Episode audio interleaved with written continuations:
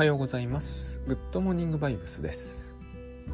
えっ、ー、と、昨日ですね、あの、例の倉園慶三さんと一緒に、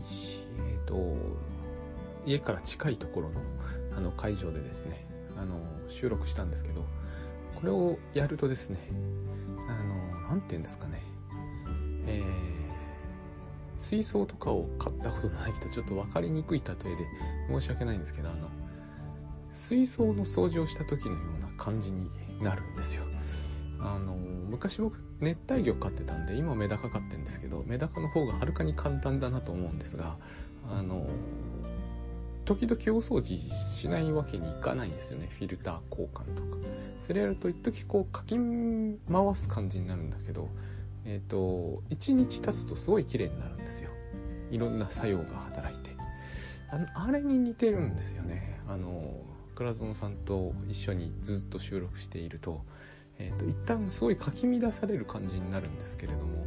あの一つ一つの話はそうじゃないんですよ。この辺が水槽の掃除と似てて一つ一つやってることはひたすら綺麗にすることなんだけど一旦でもなんかこうあの何ていうんですか濁るのとは違うんだけどやっぱりこうあの引っかき回されるまあしょうがないんですけどねなるべくそれをしないのもあの熱帯魚を飼う時のと何ちゅうのかなスキルの一つなんだけど、まあ、なるべくこう魚を騒がせないようにしつつもうやっぱりこう最初の頃とかはうまくないんで引っかき回しちゃうんですよね。でも1日経つとすごいこうえっ、ー、と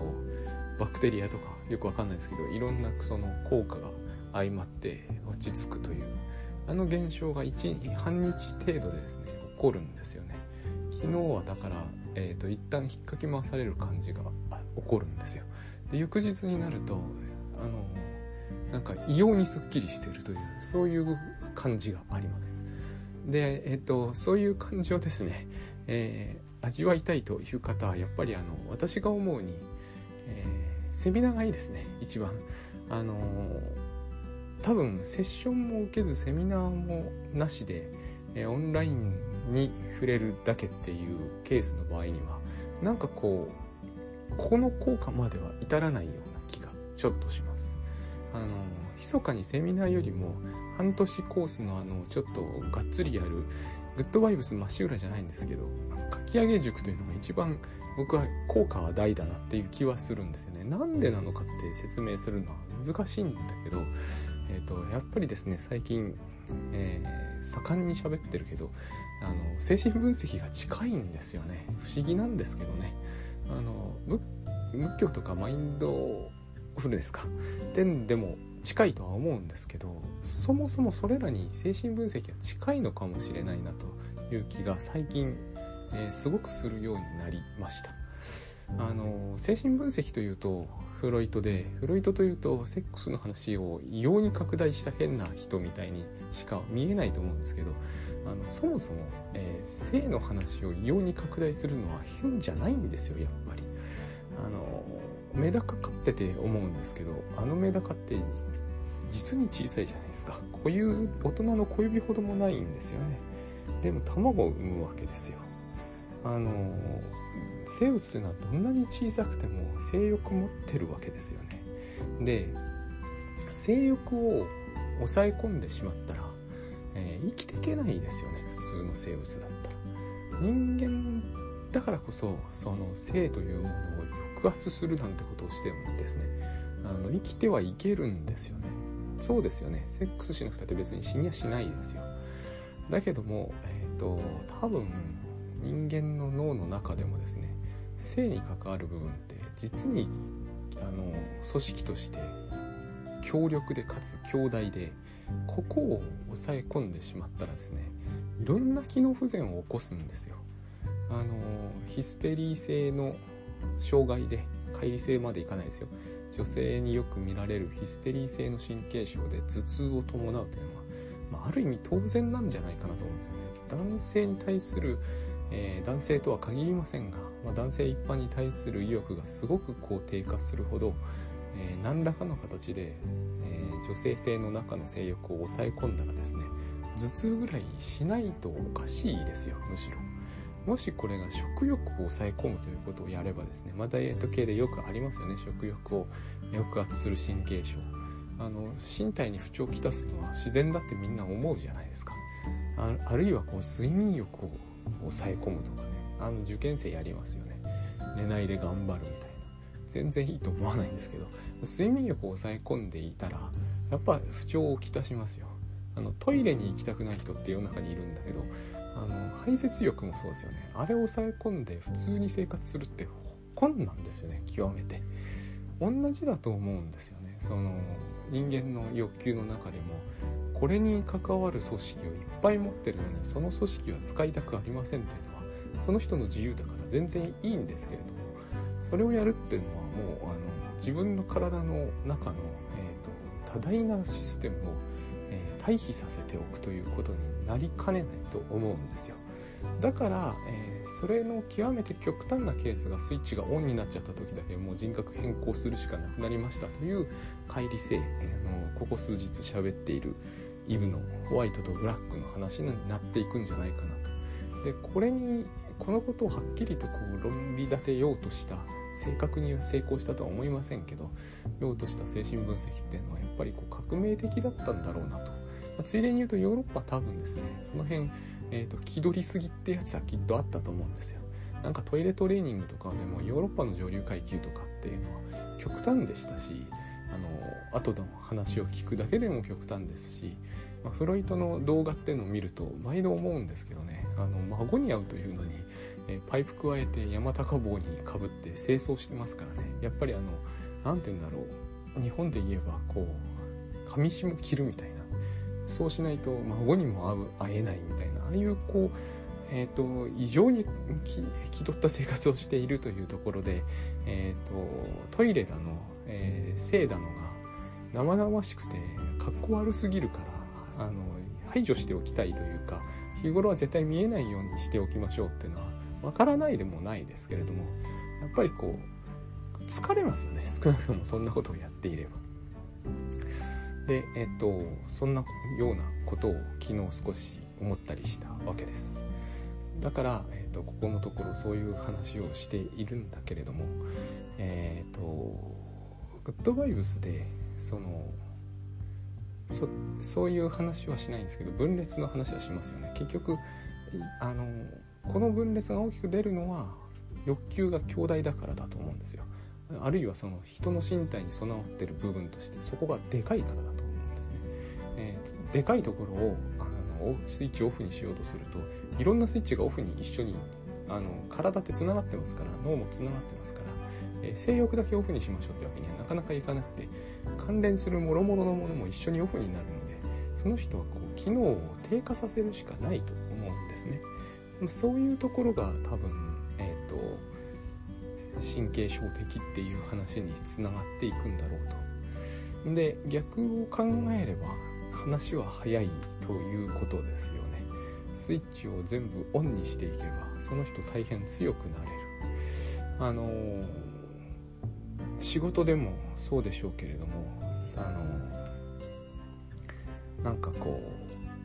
今娘は受験なんですね。だから私は最近こうもう、えー、家で勉強を教えるみたいなことに興味がというか私がしゃしゃり出ていって多分自分の経験からするとですねあんまり面白くないだろうなと思うので、えーと、できそうなこととしては娘の中で葛藤が起きないようにしようという感じなんですね、えー、勉強中眠くなるとか一つの葛藤じゃないですか。あの点数気にするとかも一つの葛藤だと思うんですよ。そういうものがなければないほどその人はそのさっきのスイッチオフの部分が減っていくと思うんで。スイッチオフにさえしなければですね多分あの全人格的にあのやれば十分いけると思うんですよねどんな人でも。要は葛藤って、えー、これで行こうと思っているんだけど、えー、それで行くのはネックがありますっていう話なので、えっと、昨日一昨日とずっと話していたので言えばですね結婚はしまししたしましたし、え、結婚生活も、え、必要だし子供も欲しいですが、え、夫は嫌いですみたいな。これをやってると やっぱりこう極端にスイッチの入れ替えが激しくならざるを得ないので大変だと思うんですよ。機能不全を起こすと思うんですね。えーと、これをやんなきゃいいわけですよね。私たちは本当は。でもこれをやっちゃうんですよね。あのいろんな場面でやっちゃうじゃないですか。物は食べたいけどピーマンは食べたくないですみたいな。小さな小さなえっ、ー、と規模で言えばどんなことでも起こりうると。そういうことなんだと思います。と言ってるうちに10分とか早いな。あの、昨日お話しえ、ー、と倉野さんとお話ししたところで私がそのこのこの文脈の先にあるんですけれどもえっ、とやりたいことがやれずに死んじゃうということについてのその恐怖感みたいな話があってだから時間をが惜しくなる。他人のために時間を使ったりするのも惜しくなるという話よく聞くじゃないですか。この話が、えー、に近い話がですねご質問いただいた中にあったんですけれどもあのですね何て言うんですかね役割分担というのか社会貢献度というのか、えー、そういう言葉ってありますよね。それとよく似たものに私はその時間の節約っていうものがある気がするんですね。でこのこれなんで、えー、イブの話から唐突にこれになるかというとえっ、と私たちってその何て言いますかね。えっ、ー、とままごとやるんですよ。この話伝わりにくいと思いますけれどもあの私たちは日頃しょっちゅうやってることなんです。これはメダカは性欲って抑えられないじゃないですか。だから健全に生きられるんですけど人は性欲を抑えられますよね。この時、えー、ままごとやるしかないと思えっ、とですね人間みんなその生物的に一つなわけですから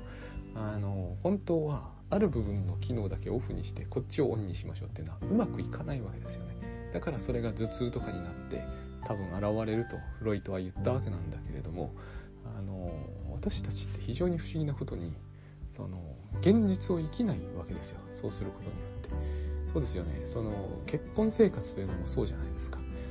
えー、イブ・ホワイトの中ではそれはおかしくないんですよ。そういう人って結構いるなと思ってすごい考えたんですよね。あのイブ・ホワイトっていう人はこう言語連想療法っていうのがあるんですけどこれもやっぱりフロイトの考え方なんですけど、えーと、愛っていうものをすごくこう得点高くつけるんですね。愛は素晴らしいもの。で彼女は性ってものは最悪のものだってしてるんですよね。これが、えー、彼女のゲームなんですよね。ままごとなんですよ。えっ、とフロイトはすごいやっぱり面白いことにいろいろ目つけてると思うんですけど言葉に対する反応ってありますよね。でその言葉に対する反応を彼はすっごく重視してだから言語連想をあの治療に使うんだけれどもえっ、ー、と愛って言った時と性って言った時のあの言葉のニュアンスって人によってものすごい違うっていうことにこれは着目してるんですよね。愛は素晴らしいけど性は最悪だっていうそういう人いるじゃないですか。じゃあその人にとって性愛というのはどういう位置づけになるんだろうっていうことなんですよね。ここで彼女はもう自分では耐えきれないからイブ・ブラックっていう性も愛も素晴らしいっていう別人格が登場。まあどっちかというと性は素晴らしいけど愛はくだらないって言いそうなんですけども自分と逆ですよねそれって。そういう人格にお任せしちゃうという考え方を取るのかなっていうのが一つの解釈なんですけどね。あくまでもこれは解釈なんですよ。そうじゃないのかもしれないんです。まあでもこの解釈だと他の人には分かりよいからこういう解釈を選択するってことになっていくんだけれども。でえっ、ー、とこの話の、えー、この「グッドモーニングバイブス」でも時々話題にした、えー、うんウィニコットのライナスの毛布を言った人。あの人がままごとってことをすごく強調するんですけどままごとなんですよ、えー、そんな結婚生活って現実じゃないですよね。性はないけど愛はあるみたいな。そうはいかないじゃないですか。でも私たちはままごとにものすごく興じる生き物ですよね。そこら辺はメダカとは違うわけですよ。メダカは現実にしか生きられないから、えー、ままごとの世界とかは分からんわけですよね。あのだから気狂ったりしないんですけど。私たちってままごとの世界に生きられる生き物なんでややもするとですねままごとであることをもう忘れてしまうんですよ。えっ、ー、とままごとってそういうもんじゃないですか。えっ、ー、とお椀にお水入れて、えっ、ー、とこれはスープよって女の子が言ったらスープなわけですよねそれはね。でも女の子はそのその水がえーと、泥水みたいなのが本当にスープだと思ってるのかというとそんなことはないですよね。こんなに小さい頃からそれができますよね。絶対飲まないじゃないですか。普通に。口にしないですよ。でもえっ、ー、とそれはスープなわけですね。そういうシーンを私も何度も、えーと、娘ので見てきて非常に人間っていうのはすごい能力を持ってますよね。ここにその愛は愛は素晴らしいけど性はダメっていう結婚生活を成立させちゃう何かがきっとあるんですよ。あのそういう中にいろんなものが含まれていて例えばその社会貢献っていうか違うな、えーと、チームにおける貢献度みたいな。これも最近すごくこうある、えー、組織の中で話題になってたんでちょっと興味あったんですけれども、えーと、自分は何の貢献度もないみたいなそういう、えー、お悩み相談があったりするわけですね。その中では。でそういうふうに思うんだったら自分磨けみたいな話になるんだと。僕全然あれダメな方法なんだろうなって思うんですよね。あのつまり自分がそれを聞いて、えー、それによってうまくいったなと思えたこと。ってないんで私このチームとかコミュニケーションの話は大体苦手でですね、えー、グッドバイオス以来すごくこうあ自分のものの見方って相当、まあ、かなり世の中一般の見方に近いと思うんですけどあのうまくいかない方向を頑張ってたんだなと思ったんですよ。えっ、ー、と倉園さんと一緒に仕事をしていると思うことなんですこれは。あの僕何にもしてないなって思う時が時々前は特にあったんですよね。え、ー、と貢献度ゼロ感っていうのがあるわけですよ。あんまり気にするたちじゃないですけどやっぱり多少は気になるわけですよね。でそういうことをすごくこうやっぱり問題視する人もいらっしゃるわけじゃないですか。あのあなたの貢献度はどのくらいなのみたいなことをすごくこう、えー、詰めていくようなタイプ。あれはですねあのままごとなんだなっていうことを最近すごく思うんですね、えー、貢献度とかを数値化することもできますよね。ただしそれは、えー、お椀に水入れてスープだっていうようなものなんですよね。えっ、と何もしていないとか何かをしているとかあの例えば昨日もその、えー、一緒に収録をするなんだろう動画を撮るじゃないですか。倉園さんが喋ってる時間77%みたいな。そうすると佐々木の貢献度23%みたいになるじゃないですか。このパーセントに、えーと、ままごと性っていうのがあると思うんですよ。で、えーと、その数字自体には本当の数字をひっきりずり出せるんですよね。えっ、ー、とお水がスープになるみたいな感じでそれを数字を貢献度と、えー、称してしまっても別に構わないわけですよ。ただそれをやると何が起こるかというと,、えーと、私の機能不全が起こるんですね。これえっ、ー、とですねもしかするとなんですがこれはもう分かんない領域ですが、えーより多く貢献している倉園さんの77%だって言われた人の機能不全まで引き起こしかねないと僕は今なら思う分かるんですよ。えーと、長らくこれ一緒に仕事をしていたりそのグッドバイオスの話を延々聞いていてようやく分かってくるぐらいこの貢献度みたいなのなんでなんですかね学校でこの貢献度みたいなのを習ったわけじゃないんですよねなんかそういうものの考え方が染み込んできてえっ、とでそういうものの考え方には何にもおかしなところはないっていうすごいおかしな考え方に染まっていくんだな。うん。多分イブ・ホワイトなんですよ。この結婚生活には愛がある。で性はいらない。でそのことに彼女は何にもおかしいと思ってないような気がするんですよね。でそういう人っているんですよね実際に。あのですごいおかしいじゃないですか。だって子供そこにいるわけですからね。えー、その子供どっから出てきたんだよってことになってしまうんだけどその辺ファンタジーなんですよね。ままごとなんですよ。あのそのお味噌汁どっから出てきたんだよってことにしないそういうことは問わないですよね。あのですね今年、えー、残念だったんですけど千葉ロッテマリーンズというチームがですね、えー、福岡ソフトバンクにいとも簡単に負けたんですよね。あの時も、えー、私見ていてすごい入れるわけですよ。あそこの1点がみたいに思うわけですよね。4対3とかで負けてると。ままごとじゃないですか。だけれどもそのスコアがえー、っと人々の収入を左右し生活を左右するわけですよね。野球選手の場合は。なぜなら野球選手というのは野球というままごとが仕事だからなんですよ。それを見せるのが仕事じゃないですか。でもそのじゃあ1点はえっ、と人の人生を完璧に左右するに値するかっていうとそんなことは決してないですよね。現に、えーと、それを見ていてああこの一点みたいにして、えーと、私に目をくの字にするぐらいあの気合入れて見ててももう今日あたりになるとどうでもよくなってるわけですよ。だってあれは遊びですからねやっぱり。あのあの日4対3だったのは逆にロッテが4対3だったからといって、えーとその日の私の幸福度にはなんかすごく左右してるような気がするんだけど今日の私の幸福度には多分0.01%も左右しないんですよね。これがままごとってもんだと思うんですよ。で、えー、機能不全というのかな。その全人格的にはやらないじゃないですか。野球などというのは。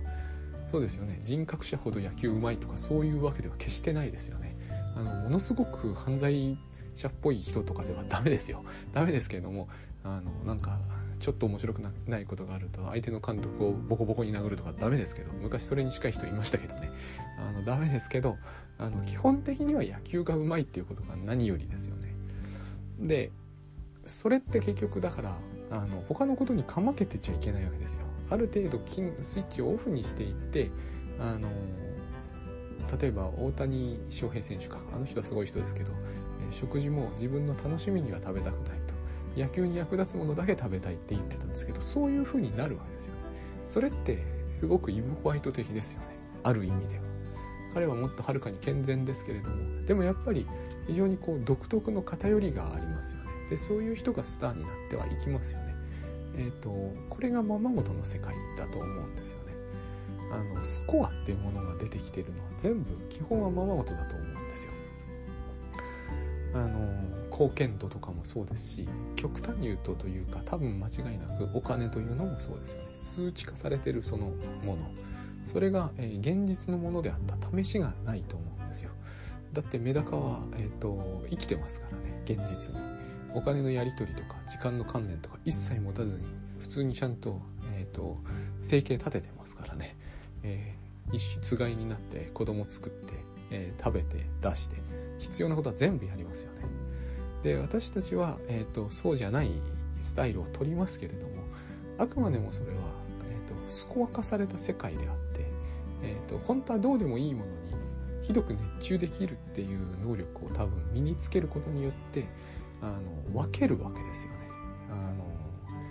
夜の人格と昼の人格みたいな言い方するじゃないですか。つまり分けてるわけですよね。自分の中の極めて重大なえー、エネルギーもシステムもたくさん使っている性みたいなものをすっぱり、えー、オフにして、えーと、勉強する人格みたいな感じでいくと。でそういうことをやる時には決まってこうままごとやるしかなくなる。そのお父さん役とお母さん役と子供役いてそれにものすごく真剣になれると。それが会社とかで実際にやることだと思うんですよ。えーと上司役と上役と下役がいて、えー、一生懸命こうそれがさもものすごく重要なことであるかのように振る舞ってやっていくと。でも多分ですね、えーと、いざ本当に何かことが起こると例えば大地震とかねあるいは戦争とかになると途端にそれがままごと性に帯びてしまうんで、えーと、と一気に人は全く違うあの方向性に向かっていきますよね。まず死なないことみたいなそういう発想に切り替わりますよね。だから私たちって多分そういう生き物なので、えー、でその昨日話の中でご質問の中にあった死ぬ時にえ、ー、と後悔あのそういうふうに生きていったらちゃんとこうスコアをせあの取っていっていろんな経験をしていかないと後悔するんではないかっていう話になるんですけれども私は絶対しないと思うんですよ。これは、えっ、とですね、直感的には、あの、クライマックスシリーズでロッテが連敗して、えっ、と、1日経つとどうでもよくなることと全く同じことだと思うんですよ。いや、それと世界旅行は違うとか、それと例えばですけれども、そうですね、えー、何がいいのかな。でも多分どんなことでも同じだと思うんですよね。つまり、私はそれにそれぐらい入れ込めるってことなんですよ。でもそれはままごとに決まってますから、どっちでもいいことですからね、本当は。だから、えっ、ー、と、翌日になればもう半分忘れかけて翌々日になればほぼ100%忘れちゃうんですよね。映画見てる時もそうじゃないですかね。わかんないですけど僕はあんまり。あのなんかすっごく自分が推している人が死んじゃって泣くと。それってもう本当になんか本当の不幸がやってきたみたいな気がするけれども明らかにそうではないじゃないですか。あれとも僕はかなり似てると思うんですね。僕はそれをえーと、スポーツで大体代替するんですけれども一つ一つ見る時は異様に真剣ですよ。多分、えー、自分のそうですね。自分が大学合格する時ぐらいには真剣に見てますよ。あの行き過ぎてると自分では思うんですけどね。でもどうでもいいことなんそれが両立するってことなんですよね。そこが大事かなという気がするんです。でえっ、ー、とスコアなんですよね結局。だってどんな大金を持ってたって、えーと、死ぬ直前になってあ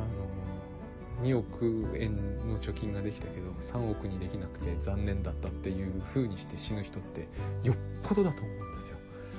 多分。やっぱりそれはスコアでしかないと思うんですよね。僕はそういうことはとてもできないなっていう気どうそういう感覚にはとてもなれないだろうなっていう気がします。で全部そうですよね。死ぬ直前になって、えーと、あそこで YouTube を30分見た時間は無駄だったって思わないと思うんですよね。あの30分 YouTube 見ずにえっ、ー、となんだろうな。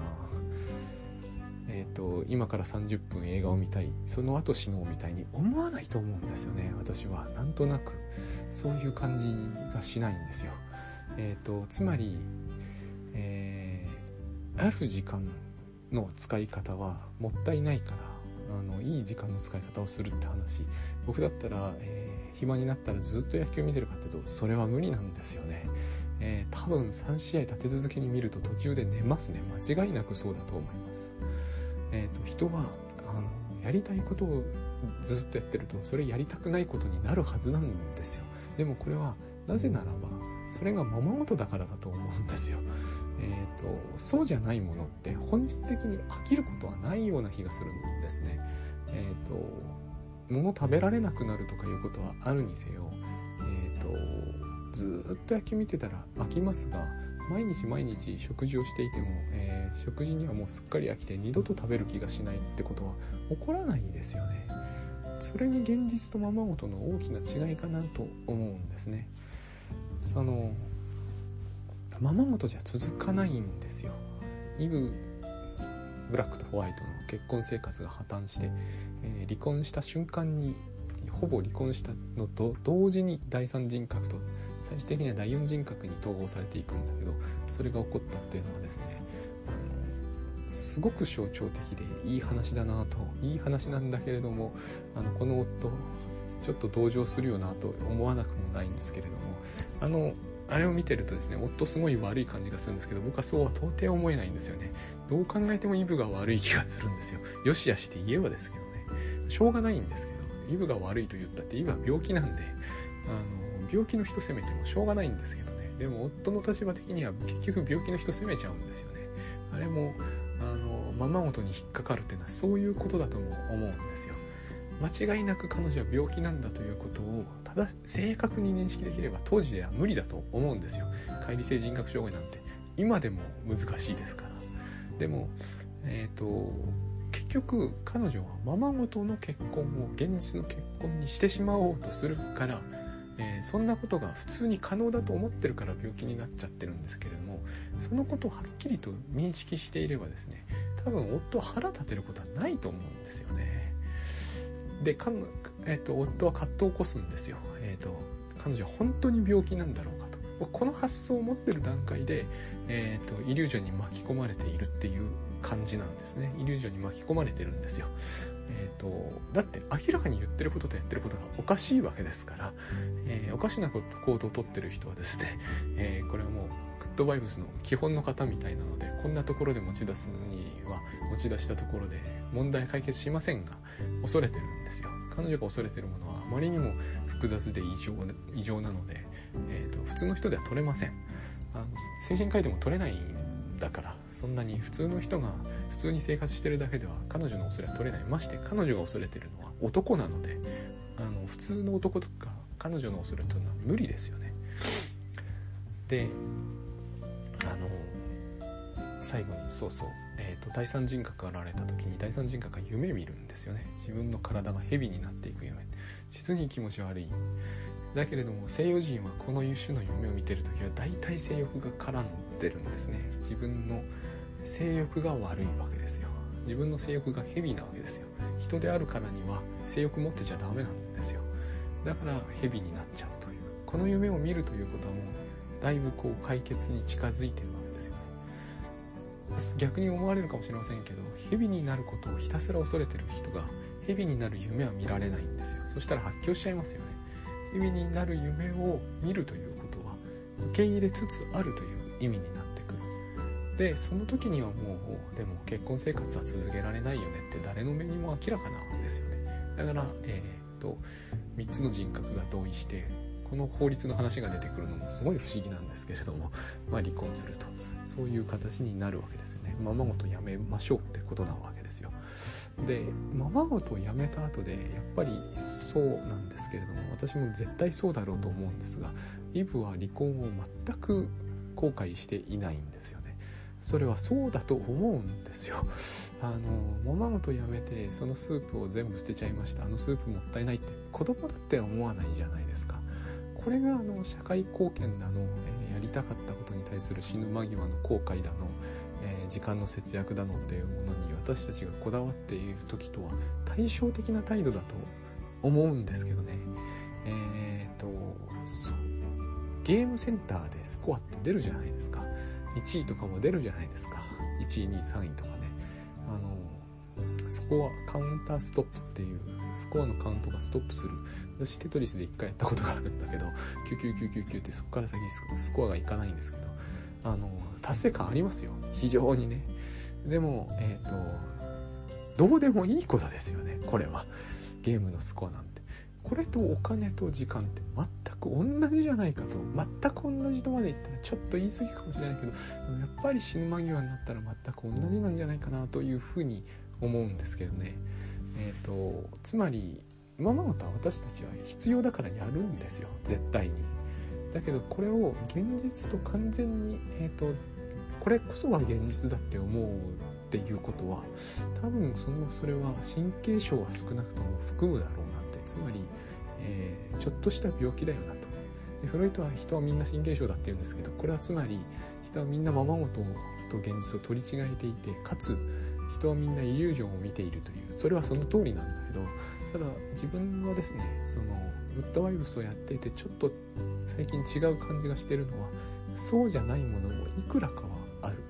でそうじゃない瞬間もいくらかは作れるっていう気がしてきています。え、ー、と非常にまたこれも変なんですけど例えば、えー、お日様昇る時ずっとこう太陽見てるんですよね最近。自分。上がってくるのが6時半とか遅いじゃないですか。簡単に見られますね。であれイリュージョンをこう結構排する感じがあるんですよ。よく見てると。これ見ながらこうじゃないものを見るのは難しいなと。なあの紅葉しているイチョウとかはイリュージョン簡単に見られますよね。人によってこう多分見てる景色が随分違うと思うんですけど太陽とかはある種のものはこう、えー、ままごとでは絶対に無理っていう感じのこれをままごと化するわけにはいかないっていうようなものってやっぱりいくつかはあるような気がします。だからそういうものと触れてる時ほど自分は神経症的じゃない気がするんですよ。逆になる時ほど自分は神経症的になって例えば、えーと、自分の奥さんと自分はどっちが収入を稼いでるかとかこういう発想になった時が一番こう病的な感じに近づく感じがするんです。多分それはえ、ー、となんかありもしないものをでっち上げてですね。うんと別の言い方をすると非現実的なものをでっち上げてそれに固執してかつ、えー、それが遊びじゃないとでも思ってるせいなんですよね、えー、野球でスコアを争うのは健全じゃないですか。なぜなら本当はどっちでもいいってことをお互い知ってますからね。お互いそれが分からなくなるギリギリのレベルまで行くんだけどでもやっぱりどっちでもいいことは知ってますからね。将棋でもそうですよね、えー、玉が積んでも自分死なないじゃないですか。ところがある種のこう家庭生活とかをやってるとこう、えー、俺の収入が60万なのに向こうは6万でなのに同じぐらいえばってるとかそういうことを本気で考え始めると多分それは病気なんだと思うんですよ。これがちょうど、えーと、女性側で反対に出たのがイブ・ホワイトみたいな感じで彼女は大変こう多分不幸な幼少時代が何かあったと思うんですけどそれがよく分かんないのが、えーと、あの話を一層謎めかせてるところなんですがなんかやっぱりこう結婚は愛に満ちてるけど性は全く悪いものだっていうその感覚でいくっていうのは大変あのさっきの60万と600円みたいな話とよく似てるようなって感じが自分はするんですよね。えーと、現実感が全くそこにないみたいな。でそれを永続させなければいけない、まあ、彼女は離婚してはいけないと思ってましたからすっごい本人きついですよね。えー、これは一生ままごと続けていかなければ、えーと、罰が待ってるみたいな大体その罰は死刑なんですけどあのそういう感じですからね言ってしまえば。えっとそれはやっぱり苦しいと思うんですよ。なんかこうすっごくこう無理やり何かをさせられていてそこから出られないみたいなそういう感じがある。でそれがですねそのなんかすっごいくだらないんだけど苦しいみたいなのは私はこのウッドバイスの直前に自分をこう苦しめていたものの正体だった気がしてしょうがないんです今全くそれから離れてみるとなぜあんなにこうわけわかんないことを平気でやってられたのかなと思うんです。